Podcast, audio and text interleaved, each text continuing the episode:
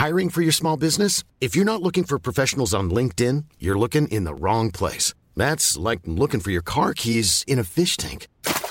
LinkedIn helps you hire professionals you can't find anywhere else, even those who aren't actively searching for a new job but might be open to the perfect role. In a given month, over 70% of LinkedIn users don't even visit other leading job sites. So start looking in the right place. With LinkedIn, you can hire professionals like a professional. Post your free job on linkedin.com slash people today.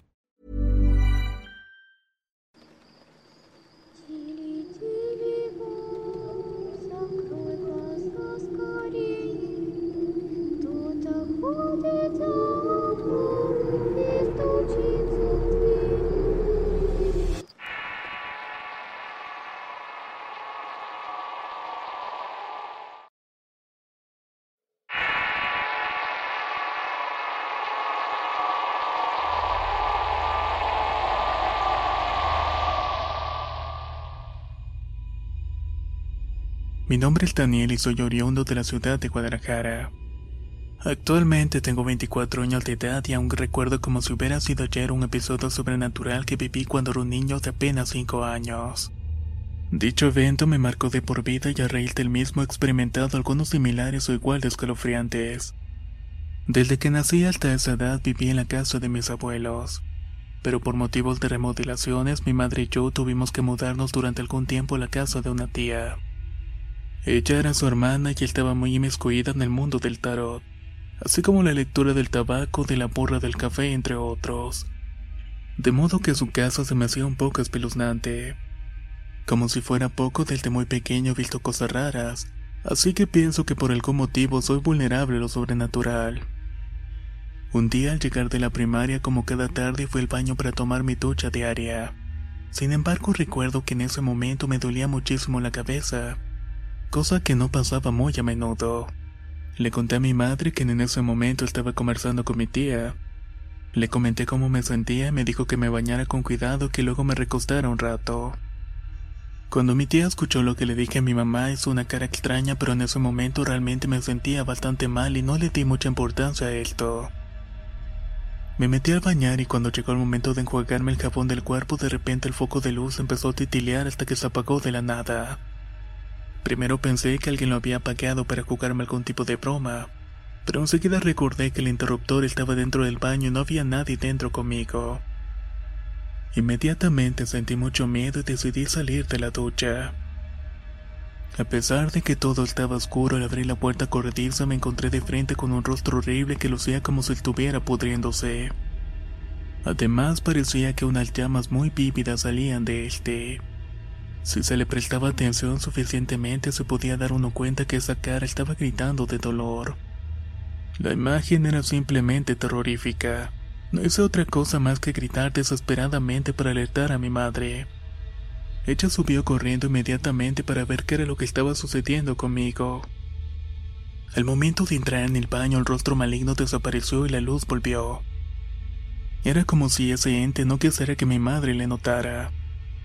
Yo estaba agitado, casi no podía reaccionar, pero cuando logré calmarme mi madre me acompañó hasta que terminé de bañarme. Luego me llevó a la habitación para que me cambiara y me recostara un rato. Ella no dejaba de repetir que estaba muy pálido y por más que le explicaba lo que había visto me sugería que solamente eran ideas mías, que probablemente todo había sido producto de mi dolor de cabeza. Quise creerle, pero en el fondo estaba muy seguro de lo que había visto aunque estaba muy cansado y solamente quería descansar en ese momento. Luego de esa breve conversación me dejó solo para que me cambiara. Pero al salir por la puerta y cerrarla el foco de mi habitación estalló y pude ver perfectamente cómo un ente negro salió por la ventana y corrió hacia el patio. Volví a gritar con desesperación y mi madre entró a socorrerme. Ella no logró ver nada extraño salvo el foco de la luz en el piso.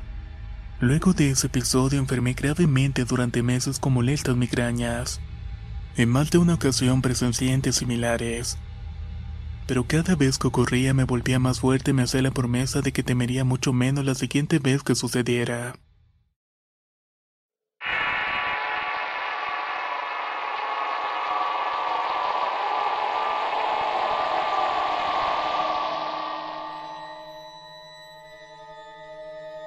Mi nombre es Pedro Sánchez y soy oriundo de Córdoba, Veracruz.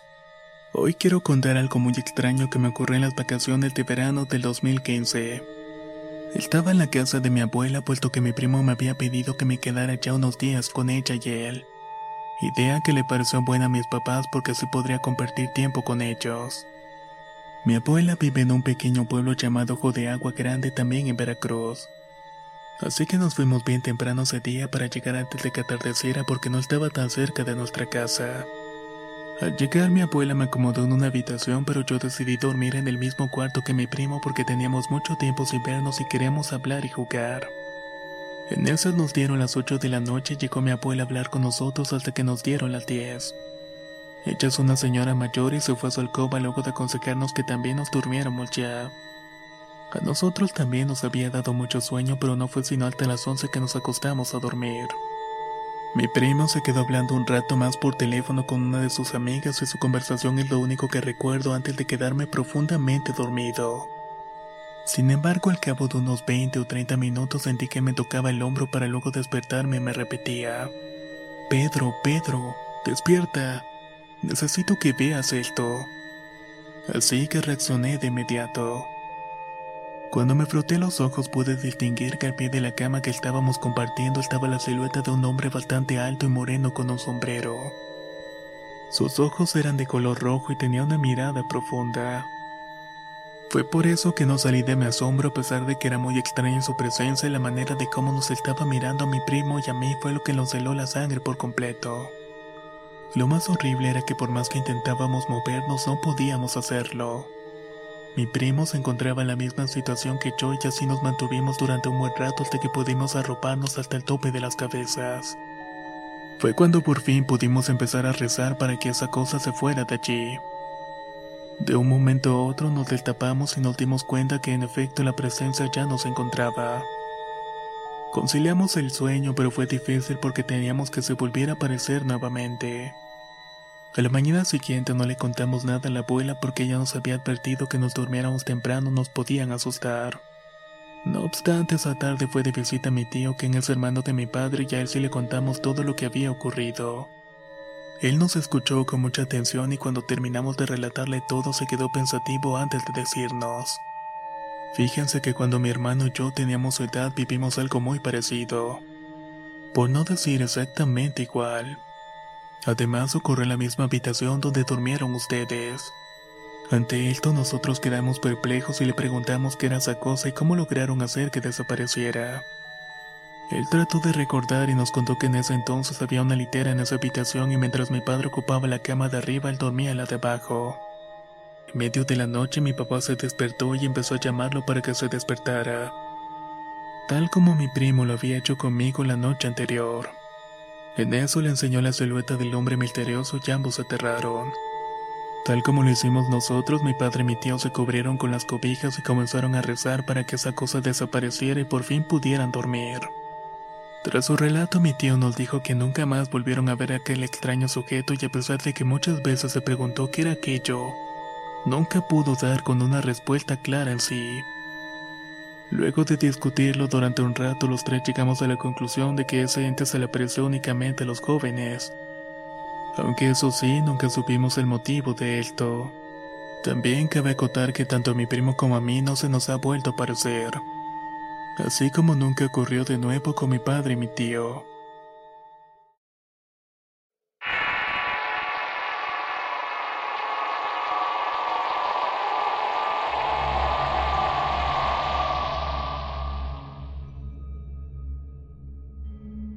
Me llamo Juan Andrés Simonique y soy de Villasencio, Colombia.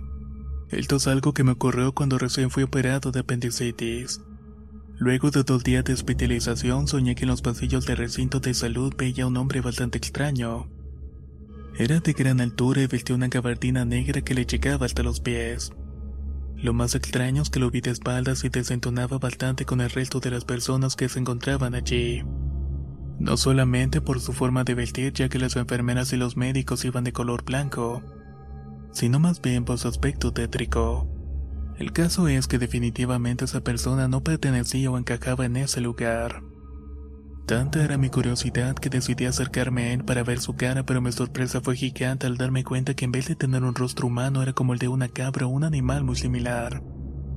Esto me impactó demasiado y me llenó de miedo, tanto así que desperté enseguida me costó tranquilizarme hasta darme cuenta que había sido solamente un sueño.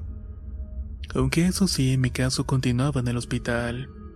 Para esto eran las 4 de la madrugada cuando desperté bruscamente y quería salir corriendo de ahí, pero no podía antes de que el médico lo autorizara.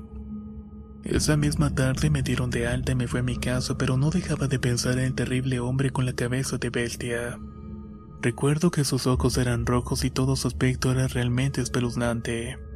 Como mi abuela es una señora muy religiosa, decidí contarle con lujo de detalles todo lo que ocurrió en mi sueño.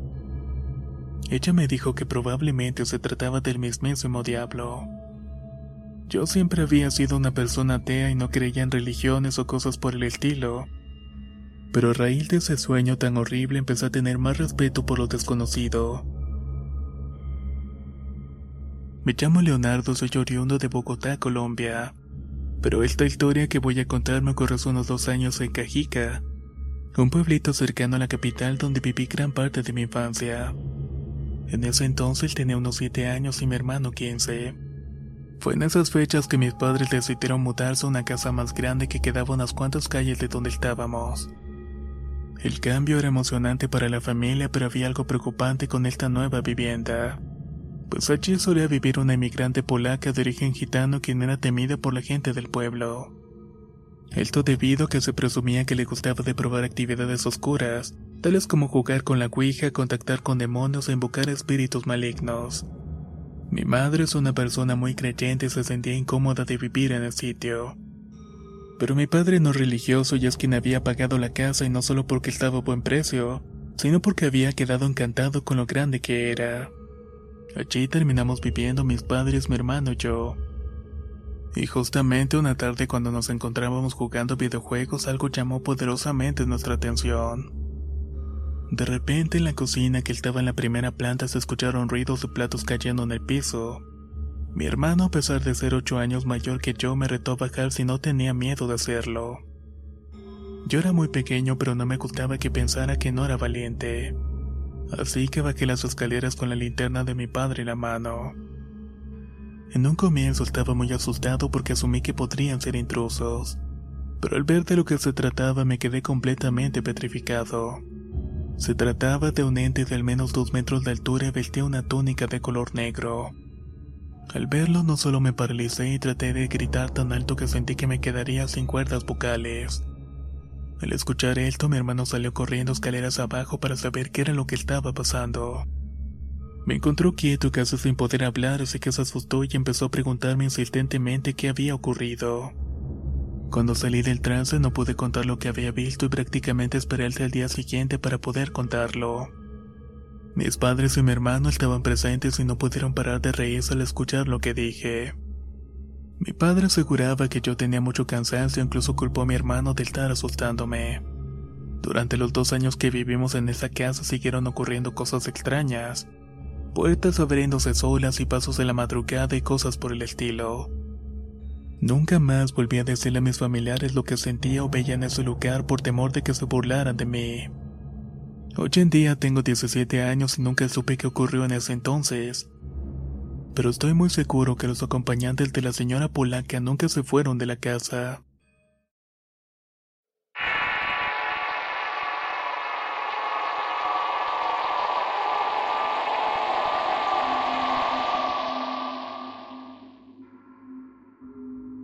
Mi nombre es Mario, solía ser ateo hace mucho tiempo, pero gracias a los acontecimientos que estoy a punto de relatar cambiaron mis creencias, y puedo dar fe que existen los fenómenos paranormales. Para ponerlos en contexto, esta historia me sucedió a mediados del año 2017 en Villa Comaltitlán, Chiapas.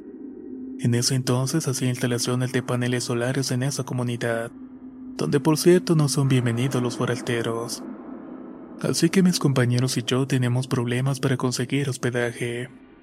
Sin embargo, en nuestra búsqueda de asilo conseguimos un sitio para comer y nos detuvimos a hacerlo. Allí congeniamos bastante con el dueño del local y le explicamos nuestra situación. El hombre nos propuso que nos quedaríamos en el establo de aquel sitio por una suma de dinero bastante económica. El espacio era humilde pero acogedor y se podía dormir tranquilamente así que aceptamos. Con el paso de los días nos dimos cuenta de que la casa que estaba próxima al establo unos 30 metros se encontraba desocupada. Decidimos preguntarle al señor que nos alquiló el espacio si habría posibilidad de ocuparla por el resto del tiempo, aunque eso implicara que aumentara el precio del alquiler. Él se mostró reacio y nos advirtió de que esa vivienda era de cuidado porque allí solían espantar. Y justamente por ese motivo no nos la había ofrecido en primera instancia. Ante esto nosotros nos reímos y le dijimos que no creíamos en nada de eso. Que fácilmente podríamos compartir el espacio con los fantasmas siempre que ellos pagaran su parte de la renta.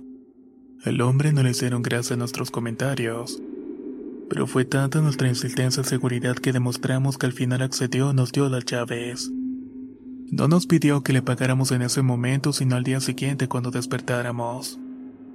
Recuerdo que ese día había muchísimo calor, así que mis compañeros y yo compramos cajas de cervezas y bebimos hasta muy entrada la madrugada. Entre la charla banal salió a relucir el tema de la casa embrujada y no paramos de reírnos de aquello. Incluso hicimos comentarios muy despectivos sobre la gente que es muy fiel a las creencias religiosas. A eso de las dos de la madrugada nos dio sueño así que apagamos las velas y nos acostamos a dormir en los catres que había en la habitación. Quedé profundamente dormido, sin embargo una hora después empecé a escuchar ruidos y me desperté. Creí que se trataba de algunos compañeros que se habían levantado pues sentí pasos de varias personas que caminaban hacia el cuarto. Estaba muy cansado y somnoliento, pero estuve bastante consciente como para sentir que alguien se acostaba a mi lado en el catre que estaba ocupando.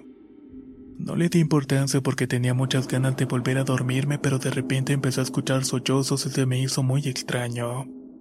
Reitero que con el cansancio que tenía preferí pensar que era uno de mis compañeros, que tal vez había puesto sentimental luego de beber mucho alcohol. No sé, tal vez estaba llorando porque extrañaba a su novia a su familia. La curiosidad no me dejaba cancelar el sueño, así que abrí los ojos para saber quién era y burlarme de él al día siguiente. Mi sorpresa fue que al hacerlo vi algo que no me esperaba y me heló la sangre. En el catre que había enfrente del mío estaba Juan, uno de mis compañeros, con la vista fija llorando a cántaros. Prácticamente sus lágrimas escurrían de su rostro atónito. Quise preguntarle si se encontraba bien, pero por algún motivo no pude hacerlo. Estaba completamente paralizado en contra de mi voluntad. Lo único que podía mover era mis ojos, así que traté de ver a todos los lados que me permitió mi campo visual. En ese momento recordé algo que había olvidado por unos instantes. Y es que a mi lado había alguien acostado y desconocía de quién se trataba. No podía moverme para ver quién era, pero con el rabillo del ojo me di cuenta de que solamente estaba sumida esa parte del catre. Ahí no se encontraba nadie o al menos no lo podía ver. Me asusté mucho y aún más cuando me di cuenta de que en el catre de Juan ocurría exactamente lo mismo. Al parecer también tenía alguien a su lado. Pude darme cuenta de que en la pared había un reloj que marcaba las 3.30 de la madrugada. Ya luego de ese día investigué y descubrí que esa hora es la que la mayoría de los demonios espíritus salen a hacer de las suyas. En ese momento solo quería que amaneciera lo más pronto posible, pero el tiempo pasaba muy despacio. Seguía acostado viendo a Juan llorar con la mirada perdida y pensaba que solamente quedaba esperar que ese terrorífico momento pasara. Pero para mi mala suerte escuché que la puerta se abría y no podía moverme para ver qué era lo que estaba ocurriendo. Lo que pasó a continuación es lo que más miedo me ha dado en toda mi vida hasta este momento. El catre donde se encontraba Juan saltó y bruscamente salió en esa dirección a la puerta que se abrió segundos antes. Por lo que pude escuchar, deduje que cayó unos cuantos metros de la salida del cuarto. Les juro que quería gritar con todas mis fuerzas, pero no pude. Estaba completamente inmóvil. Inmediatamente después de eso noté que por la habitación caminaban unas sombras con figuras humanas. Aunque yo no podía ver los cuerpos físicos que la estaban produciendo. Ante esto decidí cerrar mis ojos y no seguir presenciando esa terrorífica escena. Lo siguiente que recuerdo es que al amanecer nos encontrábamos mis cuatro compañeros y yo junto a los catres afuera de la habitación. Todos estábamos desorientados y con vestigios en la mente de lo que sucedió horas antes. Cuando estuvimos conscientes y despiertos en su totalidad, salimos corriendo de la casa y vimos que el local de comida ya se encontraba abierto. Así que no dudamos en ir a contarle de inmediato al dueño lo ocurrido. Lo primero que hizo fue reírse de nosotros y preguntarnos qué había pasado con nuestra incredulidad ante tales hechos. Luego nos explicó que por eso decidió cobrarnos en la mañana, luego de que durmiéramos en ese sitio. Finalmente nos terminó contando la historia de lo que había ocurrido en esa casa. Nos dijo que en esa habitación solía vivir una familia que murió atrapada en un incendio que hubo en ese lugar. Desde ese entonces sus almas no dejan que nadie lo ocupe y se llegan a hacerlo hacen todo lo posible para sacarlos del sitio. Luego de esta experiencia no solo nos quedamos ni un solo día más en esa casa, sino que terminamos el trabajo ese mismo día y jamás volvimos al poblado. Lo que a mí respecta, jamás volveré a reírme de los creyentes ni a dudar de la existencia de los entes sobrenaturales. Ya me quedó bastante claro que estos existen.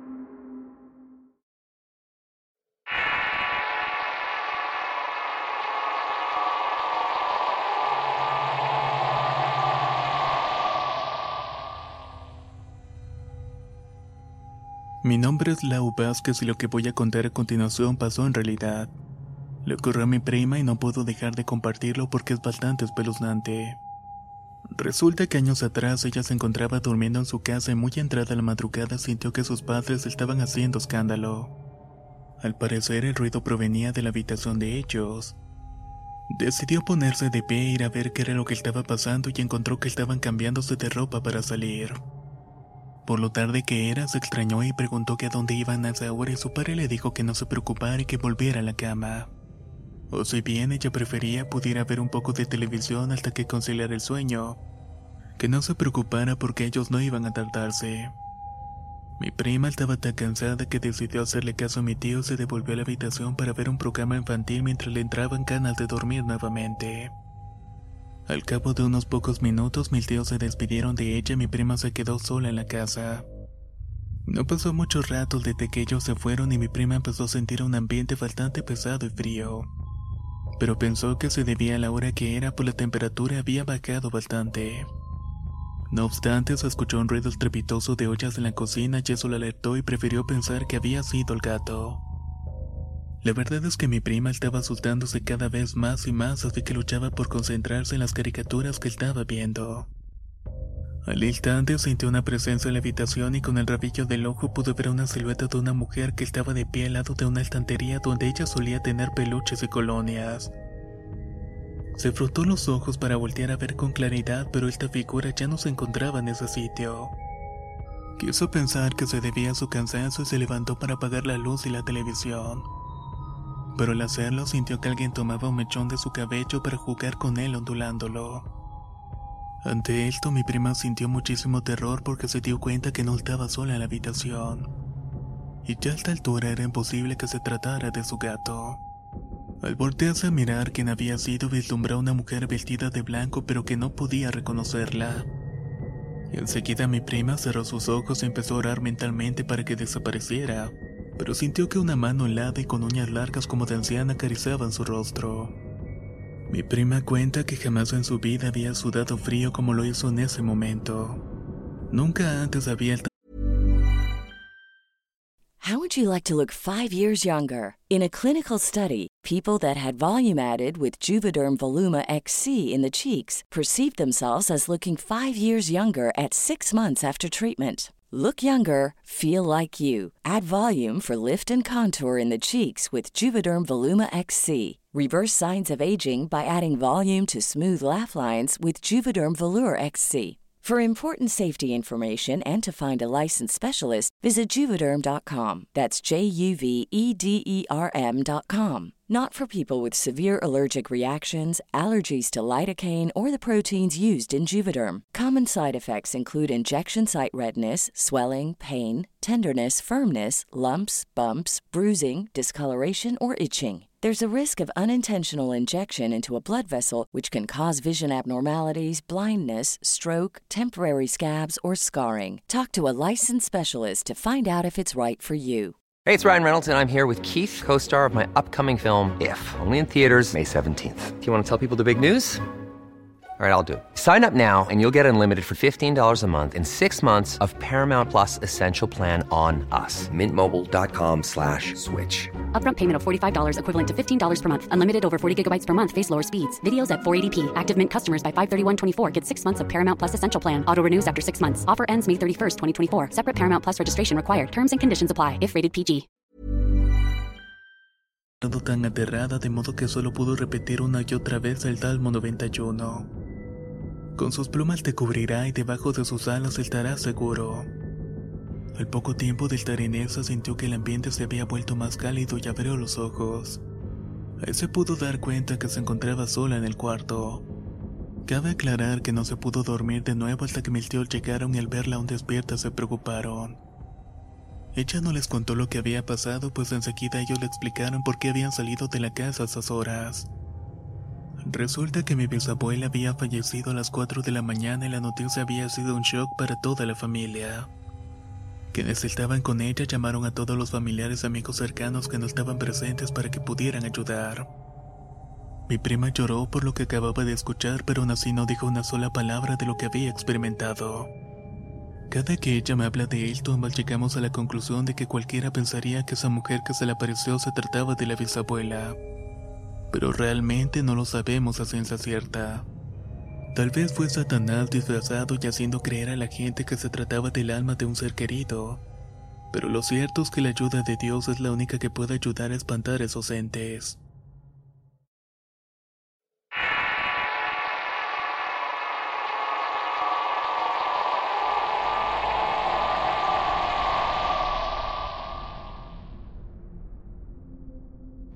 Mi nombre es María de Jesús Aguilar y lo siguiente no solo me aterró a mí, sino también a mi hermana también. Somos oriundas de Juchitán, Oaxaca y desde pequeñas hemos vivido con mis abuelos, pues mis papás trabajan en Estados Unidos para poder darnos lo mejor. El caso es que mis abuelos solían ir diariamente muy seguido a la Ciudad de México, mientras nos quedábamos en la casa con nuestros primos cuidándonos unos de los otros. Un día de esos en los que mis abuelos se fueron cayó la noche y aún no regresaban. Así que nos acostamos a dormir pues muchas veces ellos llegaban pasada de nuestra hora de acostarnos. Mientras que mi hermana y yo ocupábamos una de las habitaciones, mis primos disponían unas camas en el pasillo saliendo de la nuestra. A eso de las 3 de la madrugada me dieron ganas de ir al baño y al regresar iba a acostarme de nuevo en la cama, pero mi hermana me pidió que me acostara con ella en la suya. Yo me extrañé mucho y no entendía por qué me pedía eso, pero insistió bastante y le hice caso. Al meterme en su cama me cubrió enseguida con la cobija y me asusté porque pude notar que algo raro estaba pasando. Tal parecía que mi hermana intentaba protegerme de algo. A los pocos instantes con detenimiento pude escuchar unos pasos acercándose y mi hermana me abrazó muy fuertemente. De repente escuchamos que estaba moviendo unas cosas que se encontraban sobre el mueble baúl que estaba al pie de la cama. Mi hermana y yo nos asustamos muchísimo, pero no fue hasta que trataron de levantar la cobija que nos cubría que empezamos a gritar de terror antes de rezar con desesperación. Nos alcanzaron a destaparnos por completo y pudimos darnos cuenta que se trataba de una sombra. Lo más tenebroso es que no hacía falta que las luces de la casa estuvieran encendidas. Bastaba con la poca luz que venía de la calle para que se replicara lo suficiente. Como era de esperar, empezamos a llorar y no solamente porque lo habíamos visto, sino porque también las camas de mis primos en el pasillo empezaron a rechinar. Como pudimos soportamos el miedo y nos quedamos dormidas casi a las 4 de la madrugada. En la mañana siguiente mi hermana tenía que irse a la secundaria y se terminó despertando dos horas siguientes. Por mi parte entraba en la primaria una hora después pero no queríamos irnos hasta que llegaran nuestros abuelos. Cuando lo hicieron, corrimos a abrazarlos y les contamos todo lo que había sucedido. Mi abuela terminó castigando a mis primos pensando que habían sido ellos que nos habían asustado a la madrugada. Pero nosotras estábamos seguras que esas sombras no eran de ninguno de ellos dos. Además, siguieron ocurriendo eventos extraños en esa casa durante años aunque ellos no estuvieran presentes.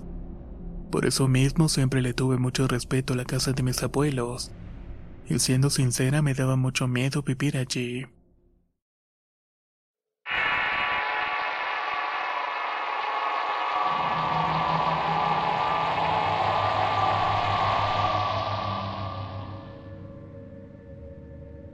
Mi nombre salió de la sala y esta historia le ocurrió a mi abuela cuando era joven. Ella tendría 12 años cuando vivía en la ciudad de Huatusco en el estado de Veracruz. Cada noche se dormía eso de las 9 mientras su madre y mi bisabuela se quedaba acomodando los trastes en la cocina antes de acostarse. En más de una ocasión mi abuela escuchaba alrededor de la medianoche como algo tiraba unas láminas que cubrían una estiva de leña. Al principio ella tenía la impresión de que era su hermano quien en esa época bebía bastante y llegaba muy tarde de la calle. Pero con el pasar de los días se dio cuenta de que ocurría tan seguido que era bastante extraño. Así que esa noche cuando se despertó por el ruido decidió asomarse por una rendija de la ventana para ver qué era lo que estaba haciendo ese ruido, ya que cada vez que la movían sonaba muy fuertemente. A primera vista parecía ser un animal muy grande que tumbaba todo lo que había a su paso. Para su sorpresa era un marrano que no solamente era horrendo, sino que estaba recostado al otro lado de la pared donde estaba la ventana. Lo peor del caso es que podía verla a ella a través de la rendija. Esto la asustó tanto que mi abuela trató de bajarse de la cama cuidando de no hacer ruido. Pero era casi imposible por la madera de la base lo que hacía que el animal se enfureciera y hiciera más ruido en el exterior. En cierto punto la noche se volvió silenciosa y mi abuela se subió de nuevo a la cama para dormir. Pero enseguida escuchó un sonido debajo de ella y se asomó con mucho miedo para verificar de que no fuera el animal. Ante esto la cama empezó a moverse con mucha fuerza como si quisieran que cayera al piso. Así que de un salto cayó en la cama de su hermano quien aún no había llegado. Esto pareció ser una buena idea si no es porque la criatura se movía donde ella lo hiciera. Al parecer nadie escuchaba nada porque si no ya se hubieran acercado a ver qué era lo que estaba pasando. Sus padres, mis bisabuelos deberían estar profundamente dormidos y el hermano de mi abuela nada que llegaba todavía. En eso se estuvo hasta que dieron las 4 de la madrugada no se escuchaba más que el animal. A partir de esa noche cada una de las siguientes escuchaba el mismo ruido y mi abuela no podía conciliar el sueño.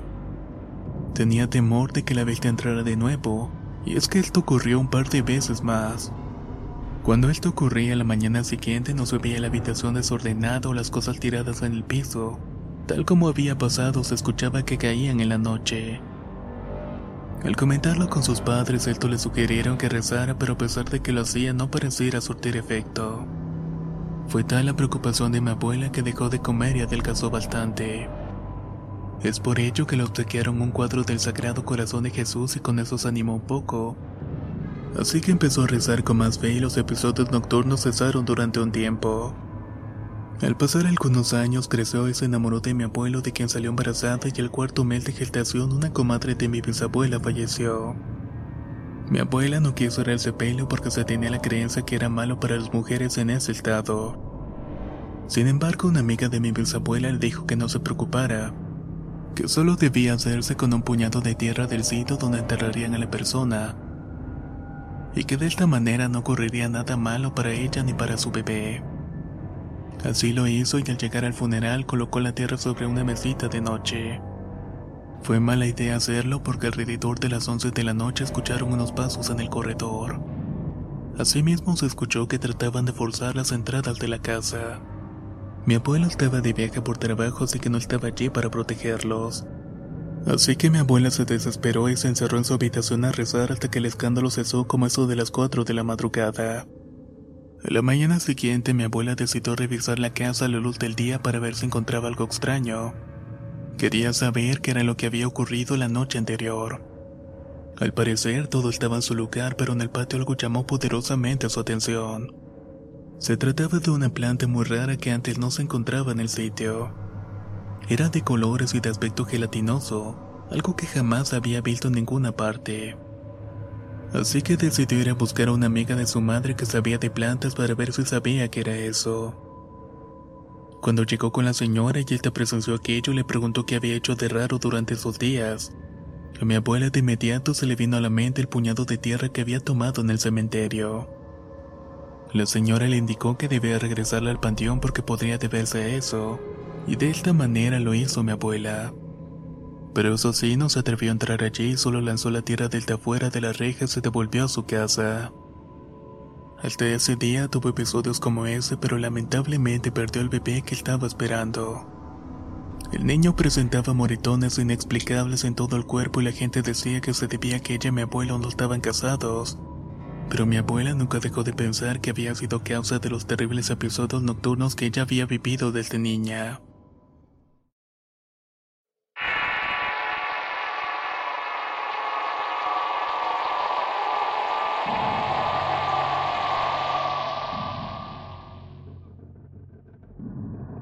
Mi nombre es Carlos y me considero fanático de los eventos paranormales.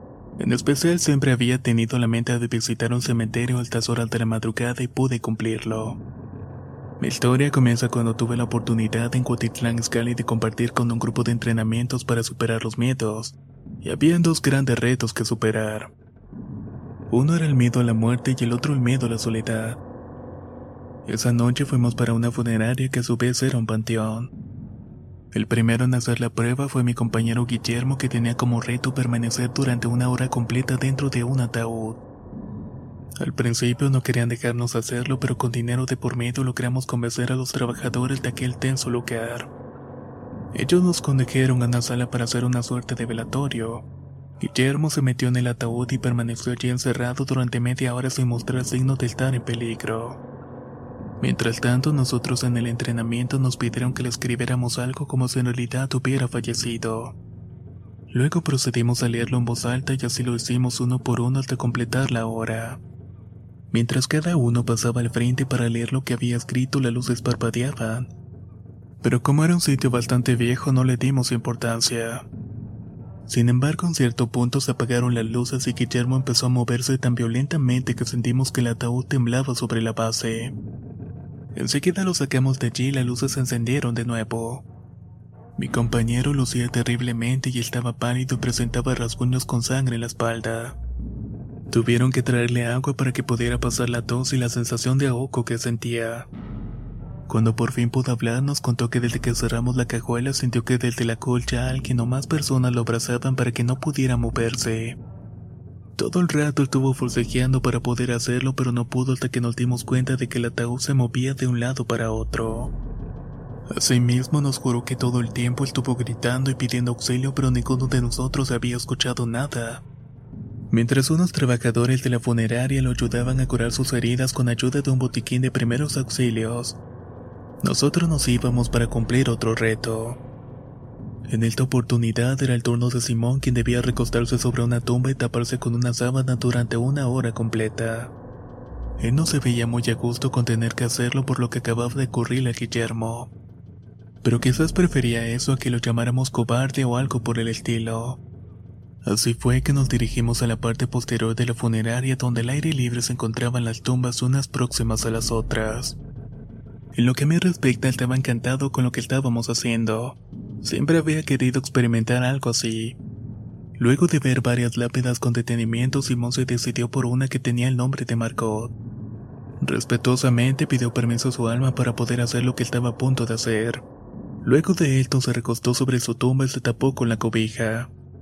Mientras pasaba el tiempo de su reto, yo recorrí de un lado para otro el panteón que no era muy grande pero era bastante bonito. Quizás me decepcionó un poco el hecho de que tenía grandes expectativas con el sitio. Creí que desde que uno entraba se espantaba, pero al parecer era un lugar bastante tranquilo. Luego de mi breve paseo me uní al resto de mis compañeros que estaban al lado de Simón en silencio. De repente uno de ellos decidió encender un cigarrillo, lo que no nos pareció respetuoso ni nada por el estilo.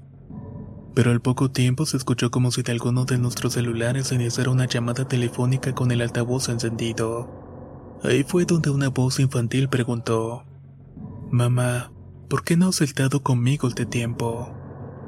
Ninguno de los presentes había tocado su respectivo celular y sobra decir que no era una broma de mal gusto por parte de alguno. Todos nos quedamos callados y se volvió a escuchar la misma pregunta pero esta vez en un tono más histérico. Mamá, ¿por qué no has estado conmigo este tiempo? De inmediato nos fuimos de allí y aún se me ponen los pelos de punta al solamente recordar lo que había sucedido. Era evidente que aquella niña quería hacer notar su presencia. Al entrar de nuevo en la funeraria, los trabajadores del sitio nos preguntaron que por qué estábamos tan asustados. Les comentamos y se vieron las caras entre ellos, pero no nos dijeron absolutamente nada. Salvo que al llegar a nuestras casas encendiéramos una vela y rezáramos por el alma de la pequeña. Desde ese momento entendí que debemos respetar a los muertos, y que no es bueno sentir emoción o morbo por estar en un lugar donde intentan descansar.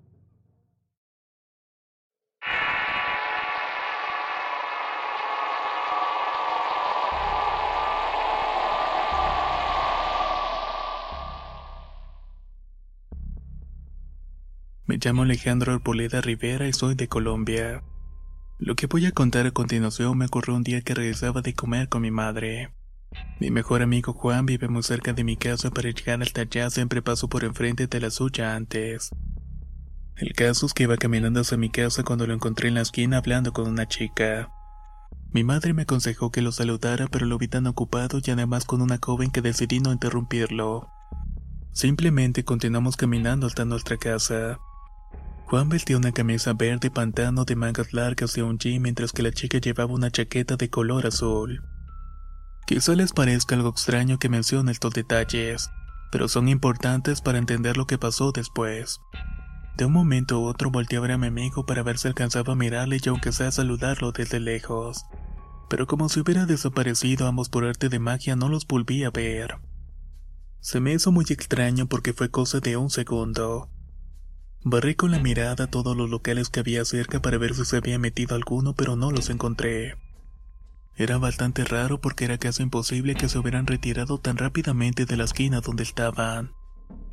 Pensé que seguramente se habían ido para la casa de él, pero era imposible que estuviera ya allí porque los habría visto moverse.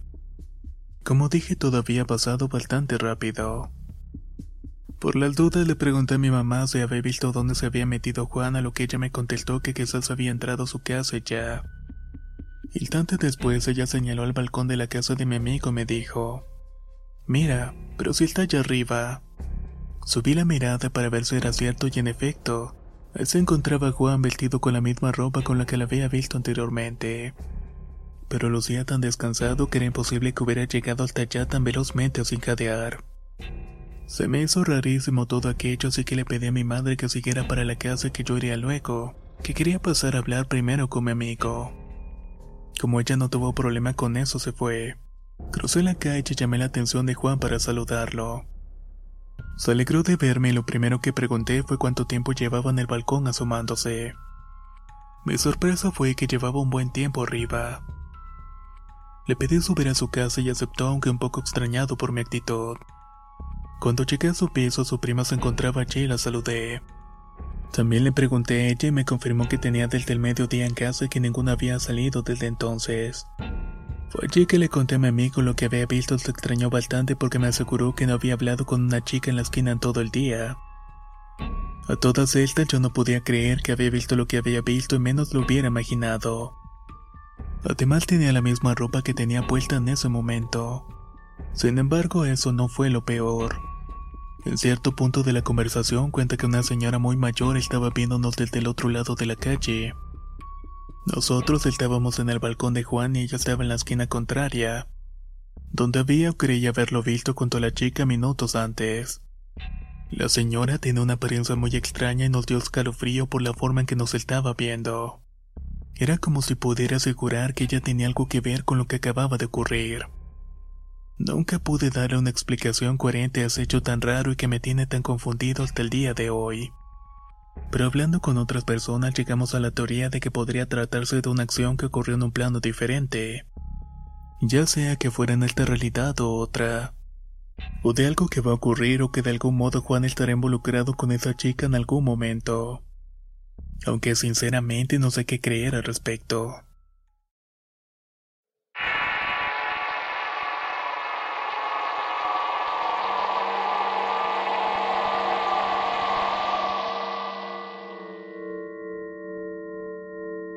Mi nombre es Federico Santana y soy oriundo de Esmeraldas, Ecuador.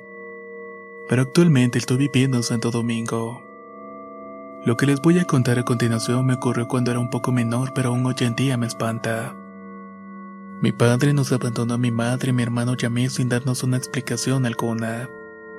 Pero lo peor es que a los pocos meses mi madre también lo hizo por irse con otro hombre y nos quedamos bajo el cuidado de mis abuelos. En particular, mi abuelo era muy creyente del catolicismo y nos inculcó una religión a mi hermano y a mí, cosa por la cual estaré agradecido eternamente. Pasaron los años y cuando yo cumplí 14 mi abuelo falleció y mi abuela, quien ya era una señora muy mayor, se mudó con una de sus hermanas. Prácticamente se fue a otra provincia y en la casona quedamos mi hermano y yo solamente.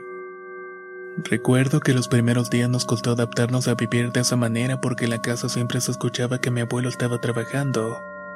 Pero desde que nos quedamos solamente mi hermano y yo, cada ruido en la casa nos espantaba bastante. Sobre todo por las noches era común escuchar pasos de tacones o golpes en las puertas de las habitaciones. Yo no quería creer en espíritus ni nada por el estilo, pues mi abuelo siempre me crió para que no tuviera miedo de nada. Así pues, al igual que él en vida, yo siempre andaba al pendiente de todo con machete y pistola en mano. Todo parecía ir en orden en nuestra vida hasta que empezaron a aparecer sombras negras en la casa y tuvimos que hablar con una tía sobre lo que estaba ocurriendo. Ella tenía un amigo llamado Fernando, experto en el chamanismo, quien era un brujo originario de nuestra provincia también. Así que lo llevó de visita a nuestra casa para que diagnosticara si había algo malo oculto. En efecto, el hombre hizo una revisión del sitio y nos dio malas noticias. Dijo que había algo en la casa que perseguía a mi hermano y en específico se trataba de un duende. Pero mi caso era mucho peor puesto que tenía al diablo encima. Como si fuera poco, nos dijo que el motivo por el cual mi padre nos había abandonado fue porque había pactado con el demonio. También nos dijo que en algún punto él había fallecido y que ahora por herencias de ser maligno nos perseguía a nosotros por ser sus hijos. Yo no podía o quería creer nada de lo que dijo aquel hombre, pero por todas las dudas contactamos con mi madre. No fue fácil, pero cuando por fin dimos con ella nos dijo que era cierto. Ella jamás se lo dijo a nadie por miedo, pero nos contó que mi padre se había encontrado el demonio en los matorrales cercanos a nuestra antigua casa, y ahí había hecho un pacto con el diablo. Que a raíz de eso se había vuelto violento con ella al punto de que un día le propinó una paliza que la dejó muy maltratada. Luego de eso lo obligó a largarse de la casa para que no nos hiciera daño, pero ya sabía que ese mal nos perseguiría a nosotros eventualmente. Por esa razón también ella se había marchado de nuestro lado. Quedamos devastados al escuchar la verdad, pero en cierto modo entendimos. Colgamos el teléfono y esa misma noche a las 3 de la madrugada el chamón empezó a hacer invocaciones y limpias de nuestra casa. Había que sacar como fuera todas esas maldiciones que nos rodeaban. Lo logró gracias a todo lo que nos hizo, incluyendo una sobada con hierbas. A partir de ese momento pudimos sentir que esas malas energías habían esfumado. No volvimos a ver cosas raras en la casa y empezamos a llevar una vida más normal. Fernando nos dijo que no todavía ha sido gracias a su ayuda. Todo se logró en gran medida gracias a un ángel que nos cuidaba muy fuertemente. Y ese ángel era nuestro abuelo.